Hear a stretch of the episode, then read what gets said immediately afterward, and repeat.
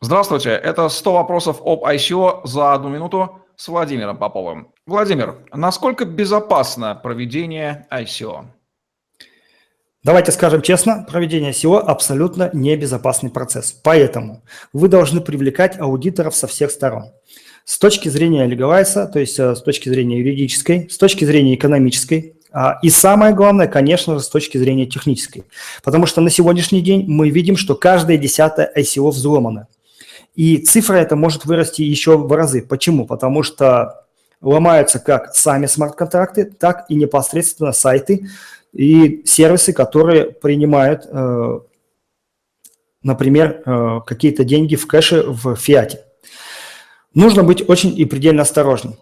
Не стоит забывать о правовой безопасности, потому что э, правовая безопасность, в отличие от технической, она видна не сразу – то есть сначала вы приняли деньги, потом может прийти мошенник и начать эти самые деньги у вас выпытывать. Это так называемые судебные тролли.